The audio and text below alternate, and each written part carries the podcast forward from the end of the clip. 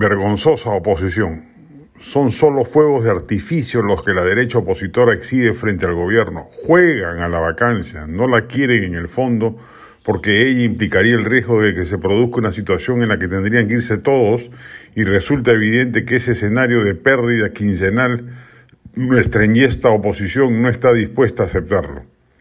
El papelón monumental que hizo la oposición en la presentación del indefendible ministro de Salud es solo un botón de muestra del efecto que ha producido el pánico de que Castillo se anime a proponer elecciones adelantadas y poner al Congreso contra la pared. Ni siquiera la eventual recomposición del eje castillismo-caviarismo a partir del indulto a Fujimori consolidará la fuerza de la derecha. Me atrevo a creer que ni siquiera si apareciese una prueba contundente de corrupción del presidente, la oposición sería capaz de conseguir los 87 votos necesarios para la entonces justificada vacancia por incapacidad moral. Es una oposición ficticia, de juguete, una impostura. Y lo grave, en términos políticos, es que ello ya lo olfateó el gobierno. Ya sabe que no corre ningún riesgo político y que en consecuencia puede seguir destruyendo el Estado sin rubor ni empacho.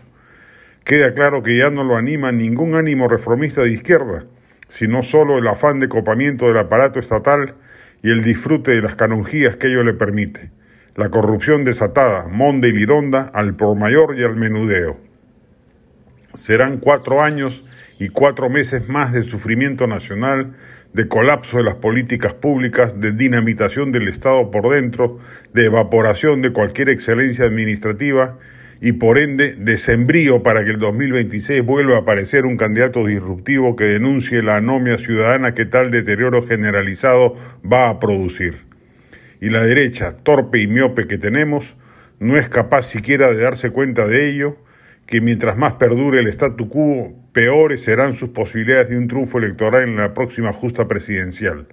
El camino del declive general, la consolidación de un Estado fallido, controlado por las mafias informales, será irreversible por un buen tiempo. Y mientras eso pasa, los halconcillos bamba de la derecha seguirán cobrando sus jugosos emolumentos en el Palacio Legislativo. Una real vergüenza.